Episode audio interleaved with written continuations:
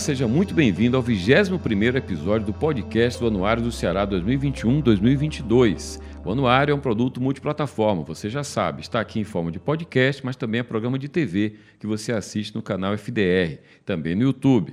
Além do mais, o Anuário está todo dia na Rádio Povo CBN na CBN Cariri, no quadro Tá no Anuário. Todo dia a gente abre o Anuário e traz uma informação para você. Você também pode acessar os conteúdos do anuário, conteúdos esses na íntegra. O mesmo conteúdo que está na versão impressa você encontra no site, no anuariodoceará.com.br. A gente também atualiza os dados, todos os dados perecíveis nessa versão da internet. Portanto, se mudou alguém no cargo público, mudou o presidente do banco, mudou o secretário, você encontra lá, porque o anuário atualiza todo dia. E na versão impressa, que é a tradicional edição que nós lançamos todo ano, Belíssima edição esse ano a propósito, uma das mais belas de todas, porque está inspirada no capítulo especial, e o capítulo especial é sobre o MAUC, o Museu de Arte da UFC. Essa edição impressa ela tem 13 capítulos e 680 páginas. É um retrato completo do Ceará, com informações sobre infraestrutura, sobre economia, governo do Estado, governo federal, educação, cultura, enfim, muito conteúdo. E por falar nisso, por falar em economia, por falar em futuro também, o assunto do nosso podcast de hoje é esse: é futuro. A aposta do Ceará na produção de hidrogênio verde. Uma aposta que, como diz o economista Célio Fernando Melo, não foi percebida talvez ainda com a sua dimensão real. E o Célio Fernando, que fez essa provocação, ele é o secretário da chamada pasta da pós-pandemia. É um braço da Casa Civil ocupado pelo Célio Fernando. Célio Fernando foi consultor do anuário, não só ele, mas toda a equipe da empresa BFA, uma empresa de consultoria. Portanto, o anuário traz muito do Célio, ele assina um ensaio na edição e toda a equipe da BFA analisa os números, para que o anuário não seja apenas um coletor de dados, mas também um produto de análise. A BFA assina essas análises. Depois de todo o trabalho feito, o Célio foi convidado e assumiu a função no governo. Portanto, a gente conversa no episódio de hoje do podcast com um consultor editorial do anuário e também agora secretário da pós-pandemia. Um prazer receber você, Célio Fernando Melo. Obrigado, Célio. Nesse nome você chama pós-pandemia secretário de regionalização e modernização da, da Casa Civil. Mais uma vez, obrigado pela oportunidade de poder ter contribuído nesse é, documento, que é um documento que já é um patrimônio histórico do Estado do Ceará. Muito bem. Então, a minha primeira pergunta é, queria que você respondesse para o nosso público, o que é exatamente que faz a Secretaria com esse nome complexo, com esse nome extenso, que eu estou resumindo para pós-pandemia. O que é que faz uma secretaria pós-pandemia, na medida em que você tem outras pastas no governo que já tratam de diversas áreas que certamente precisam se conectar. O trabalho da sua secretaria é, de alguma forma, ativar projetos diversos, é isso? É, entender toda a vida que a Casa Civil é uma assessoria ao governador do Estado. Ela procura fazer um trabalho de articulação e integração é, existe o chefe da Casa Civil, que é o Chagas Vieira, né, que faz um trabalho diretamente com o governador. As demais secretarias do executivo auxiliam nessa articulação e integração entre as demais secretarias. É, quando se fala no pós-pandemia, é, José, é, vou conceituar um pouquinho. Nós temos a retomada da economia, que tem sido dentro do Estado, aqui nos decretos, que sistematicamente são colocados, e que são vistos ali mais pela Secretaria de Planejamento Gestão. Aí você tem também a recuperação da economia. E aí é mais uma versão que a gente espera dos trabalhos que têm sido desenvolvidos pela Secretaria de Desenvolvimento e Trabalho. Quando a gente fala do pós-pandemia, a gente está começando a falar de um novo mindset, uma nova forma de também ver essa realidade, é, cujo futuro foi acelerado pela crise sanitária. Então, nesse momento, o governador, na visão dele de estadista, é, entendeu que era importante a gente já começar a pensar o médio e o longo prazo com os instrumentos já existentes, a exemplo do Ceará 2050 e outras peças que existem dentro do, do Estado, como o Ceará Veloz, que foi produzido é, por todo o governo, é, liderado pela Secretaria de Desenvolvimento Econômico, é, com apoio do, do, Instituto de Planejamento do Estado, do PES, e que acabam contribuindo para que a gente possa fazer essa, esse auxílio eh, às demandas do, do governador e ao presidente do Estado. Então, na prática, como funciona, Sério? Você tem acesso a diferentes secretarias, você trafega pelas secretarias, é assim que funciona? É, é verdade, a cada demanda que somos colocados, mas Deixa eu me colocar mais diretamente. Nesse exato momento, eh, nós temos que pensar o médio e longo prazo. Pensar o médio e longo prazo significa você ver os instrumentos investidos. Então, vou dar um exemplo. Ceará 2050.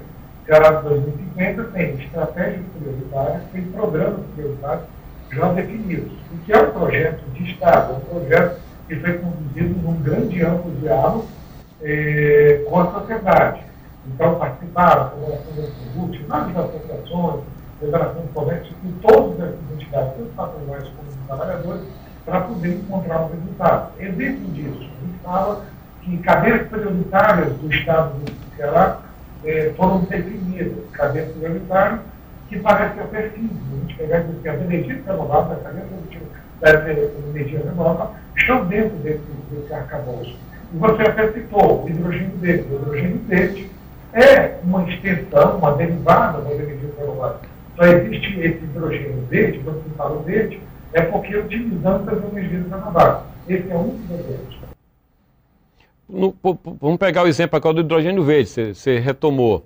É, você já tinha feito essa provocação na coluna no jornal, numa entrevista, dizendo que a gente tem esse potencial, tem essa, essa riqueza para ser explorada e que vai a, ao encontro de uma ansiedade muito grande do Ceará de subir no PIB, de aumentar a riqueza, enfim, e que isso, esse som histórico do Ceará era muito associado ao combustível fóssil, era a refinaria. A refinaria que não veio nos anos 70, nos anos 80, nem nos anos 90, veio o governo Lula, teve pedra fundamental e não teve refinaria.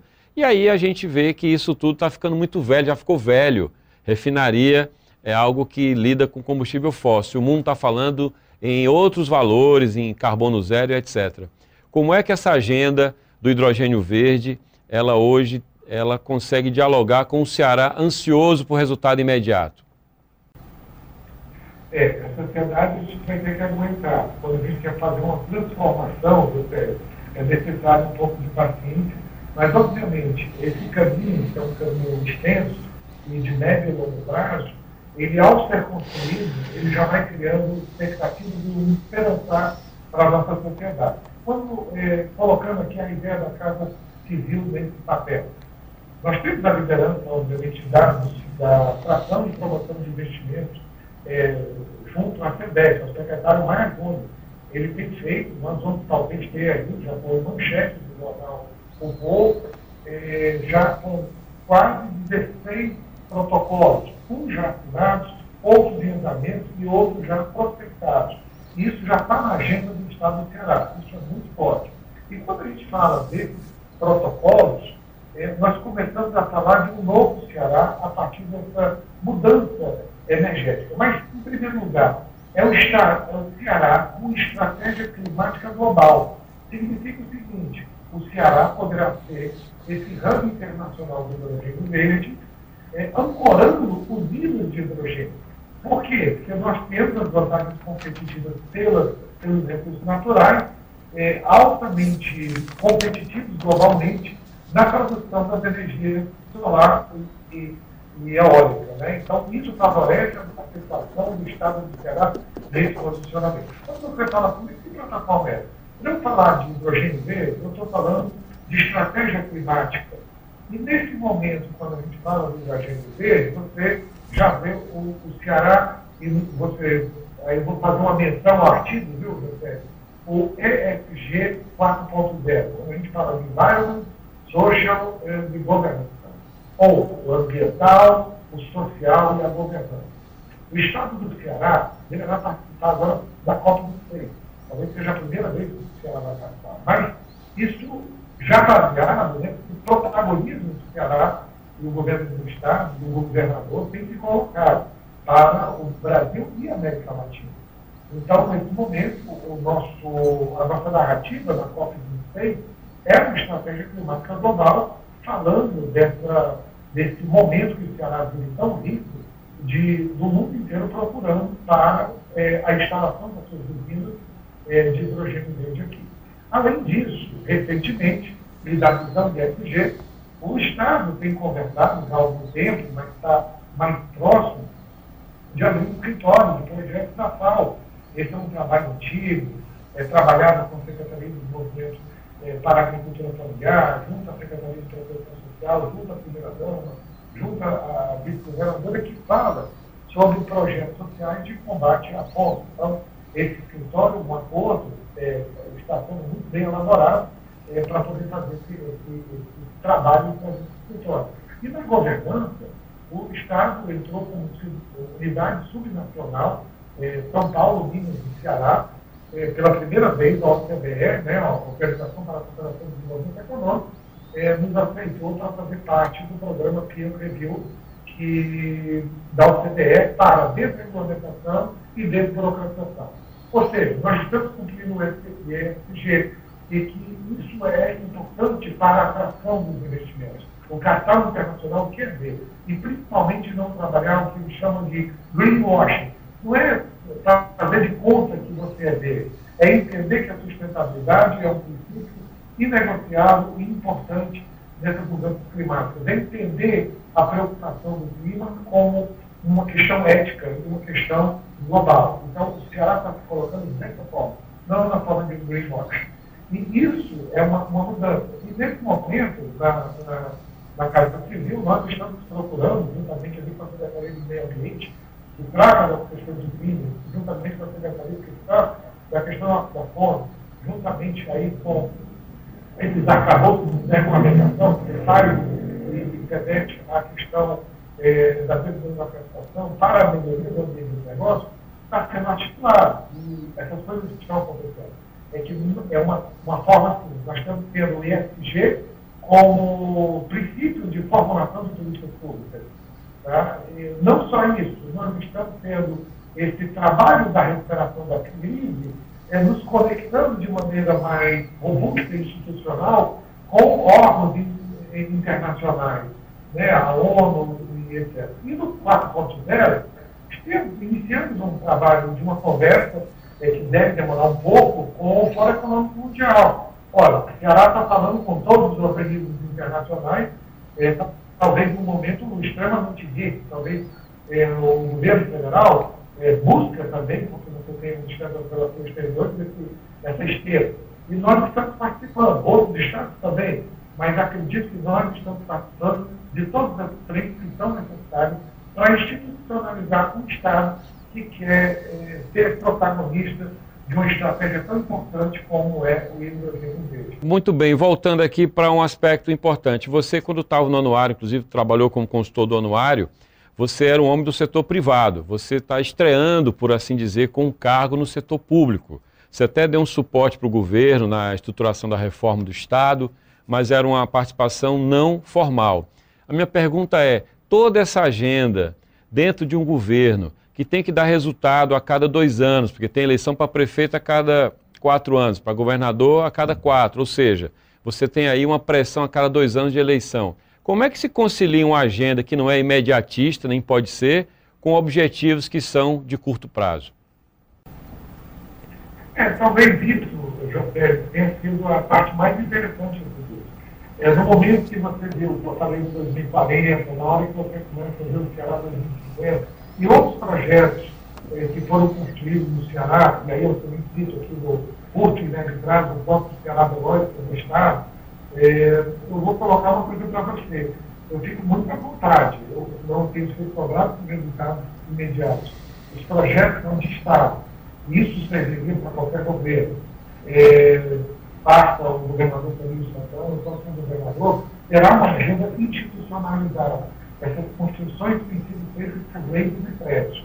É, não vejo muito problema. Talvez a minha questão pessoal e profissional é que tenha essa vontade, esse sabor de querer um resultado mais imediato, é, José. Mas eu compreendi, e como nesse meu outro lado, você já explicou, eu já tive algumas colaborações eventuais, a convite também do Estado para participar é, até do próprio Ceará 2050, da, da Previdência, é, da gestora de ativos, aí, da, da construção, é, da Paz e alguns parceiros privados, é, no interesse maior do Estado, e foi como cidadão colaborei. Nesse momento, mais, uma condição mais institucionalizada, com esse chapéu de secretário executivo da Casa Civil, em nome do governador do Estado, né, que foi quem, que, vamos dizer assim, é signatário se a gente pode dizer assim, chancela essa ideia de deixar um Estado é, mais consolidado estruturalmente para qualquer que seja o governo,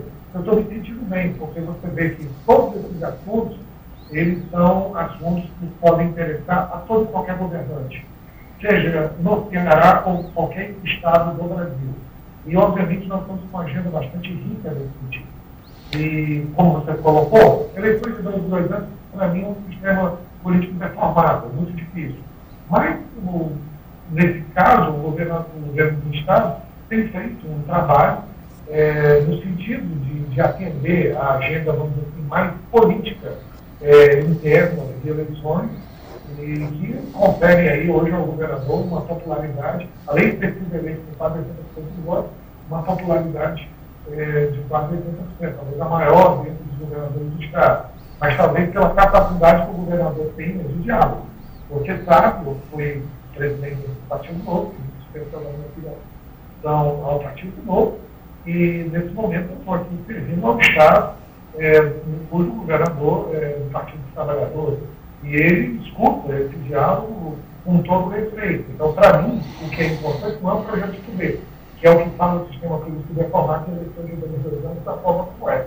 O que é mais importante é poder ter essa condição de estar servindo, ser escutado e estou sendo muito bem recebido. Então, hoje, eu não vi nenhum tipo de problema é, com relação, até agora, recente, é, problemas dentro do, das estruturas de poder que são, né, são naturais da governabilidade do Estado, que interferem com a governança, que é o que você disse. Eleições de dois, dois anos é, buscam uma governabilidade, uma forma de agir nas eleições, que, cuja a essência político-institucional ela, ela tem é, sido prejudicada no Brasil, não é um caso do Ceará, é um caso nacional. É, o, o Brasil ele tem uma agenda que ah, eu sempre lembro dessa frase recente da Rita Lee, não é? A gente deveria estar vivendo a época dos Jetsons e a gente está voltando para os Flintstones. Ou seja, a gente está discutindo no Brasil democracia, quando na verdade a gente já deveria estar muito mais lá na frente. E o governo federal traz essa agenda do passado. Discutir democracia, é claro que a democracia é básica. E aí eu trago, trazendo para o Ceará, muito Estado no Brasil é, luta para pagar o funcionalismo em dia. E o Ceará faz isso desde os anos 80 do século passado no primeiro governo Tasso, quando foi feito o chamado ajuste fiscal. Entre aquele ajuste fiscal do primeiro governo Tasso, Célio, Lima Matos, o secretário, para hoje, o Ceará não avançou muito pouco? É, nos indicadores sociais, eu acho é, educação a gente sabe que é referência no Brasil, né? e, e isso tá, tem sido até copiado por outros países aqui. É óbvio que dentro do Brasil, temos aí um caminho muito grande para ser percorrido, e aí você falou muito bem, já devíamos ter superado a agenda só da democracia para os outros pilotos. E de alguma forma, José, a gente está agora conseguindo fazer o que a gente está esperar. Espero que isso continue na agenda é, local. Quando você fala das questões de finanças públicas, isso está lá no anuário, um debate muito bom, uma análise, que você é, pediu e apoiou a, nossa equipe é, nesse sentido, o Ceará é interessante. Ele, ele saltou um pouquinho agora, nos últimos anos, no investimento público. São seis anos seguidos de, da, do investimento público em, relação à receita positiva. O Estado do Ceará conseguiu manter essa posição. Né? Isso é bom, é excelente. Mas quando você vai ver um dos artigos lá do próprio anuário, a gente é, comenta a questão da seletividade devemos ainda encaminhar pela seleção, pela avaliação, é, se esses investimentos públicos estão avançados e estão conseguindo encontrar. Você tem razão. Agora, problemas estruturais do Brasil, e isso são, tem a ver também com questões tributárias, é, questões administrativas, no campo fiscal né, e a previdenciária. Em 2018, você sabe que o Estado do Ceará foi o primeiro a aprovar uma reforma da Previdência de verdade, com o regime de capitalização, o regime complementar de capitalização, é, isso já foi instituído. Hoje, se houver um concurso público, você tem claramente uma limitação é, de um teto é, para o, o, de benefícios do Estado. Você não terá super salários na Previdência do Estado do Ceará. Então, isso é rompido. Mas foi um estudo, que você também conhece, que ele foi um estudo feito até 2089. E isso é, confere uma sustentabilidade à capacidade de investimento do Estado do Ceará. Outra questão também já instituída, que é a gestora de ativos, é um marco muito importante, hoje está planeada pela secretária é, é, Fernanda Faculaíba, e que vai ser muito importante. Você tem um olhar também de ciência sobre todos os ativos patrimoniais, os ativos econômicos, que incluem as participações nacionais que o Estado tem, e também a, os ativos financeiros, que são dívidas, é, securitizações que são possíveis é, de capitalizar o Estado. Então, há essa transformação mais estrutural nesse sentido. Naquele momento, uh, você tinha um problema de não poder pagar folha. Hoje, nós já estamos discutindo a capacidade é, de investimentos públicos e a sua sustentabilidade e também é, a seleção e a avaliação desses investimentos públicos. Você está num outro patamar. Você não está mais vendendo o, o, almoço para comprar o jantar. Você está vendo como a qualidade de vida pode ser melhorada. Mas, José, isso não é suficiente. A gente sabe disso. É, muitas questões estruturais, é, nós somos uma unidade nacional, deverão ser ainda é, transpostas e que não vão caber só ao Estado do Ceará. Mas é, é um avanço muito grande. O próprio Ceará 2050 tem ainda uma discussão é, se a sua institucionalização será por emenda constitucional ou simplesmente por uma lei. Mas isso é uma mudança. Não tem uma PPA de longo prazo como o Ceará tem pensado, discutido já há dois anos. Então, dois anos é muito pouco para a gente pensar que nós já estamos falando de uma agenda 2050. E o mundo fala de uma agenda 2050. Quando se fala do, de uma coalizão under é, ou é, do carbono zero, as metas que estão colocadas são as seguintes. É você ter os melhores esforços até 2030 para reduzir 50% é, o carbono é, dentro do Estado é, e do mundo, é isso que tem sido discutido em todos os países desenvolvidos, e até 2050 você está aí com carbono zero. E o Estado do Ceará está procurando ser signatário desse, desse movimento. Inclusive, já organizando aí também a institucionalização de decreto é, sobre essa visão. Quem sabe isso é, no futuro de uma lei, mas veja como é que isso ajuda a nossa transformação estrutural. Problema maior, IACO, que existe, obviamente, é, que fala sobre igualdade de oportunidade. Como você vai atender aquelas pessoas que ainda você tem, que é o que a gente chama de analfabetismo funcional, e no momento em que a mão de obra, José, precisa estar mais qualificada para o mundo 4.0, um mundo que está exigindo a inovação, a tecnologia, a ciência e exigindo essa qualificação maior. Então, nós temos que avançar numa velocidade muito grande com relação a isso. Aquelas pessoas que querem ter emprego, será que conseguem tomar, é, é, conseguir novos, é, se empregar novamente? É muito difícil nessa transformação que o mundo está passando, não é só o Ceará. E as pessoas que hoje estão empregadas, elas têm uma necessidade muito forte de reconversão, de compreender essa que é a linha, como eu lhe disse, retomada, recuperação e pós-pandemia. Esse novo mapa mental, essa nova forma da gente olhar. Eu tinha só o Skype, antigamente como videoconferência. Hoje eu tenho só no meu celular 14 formas de eu fazer uma videoconferência é, dentro do, desse nosso mercado. Então, olha como é que a gente tem que, que, que acelerar tudo isso. E olha como muitas pessoas vão ter que buscar essa, essa conformidade com essa adaptação esses novos tempos. Né? Então, é, é, é uma luta muito grande. Entendi o que você colocou, mas ainda tem um percurso. Mas acho que estamos avançando. Como esse tipo de agenda econômica do Ceará pode gerar impacto social, pode gerar impacto na vida de mais pessoas? José, você colocou bem, esse é o binômio, incentivos fiscais e mão de obra barata. O que hoje é discutido, inclusive, na própria indústria, é a internacionalização e, com isso, a busca de vantagens competitivas internacionais. Quando se fala de uma indústria de calçado ou texto que emprega muita gente hoje no estado do Ceará. Você viu aí mais uma nova fábrica aí da Grandene eh, sendo colocada e etc.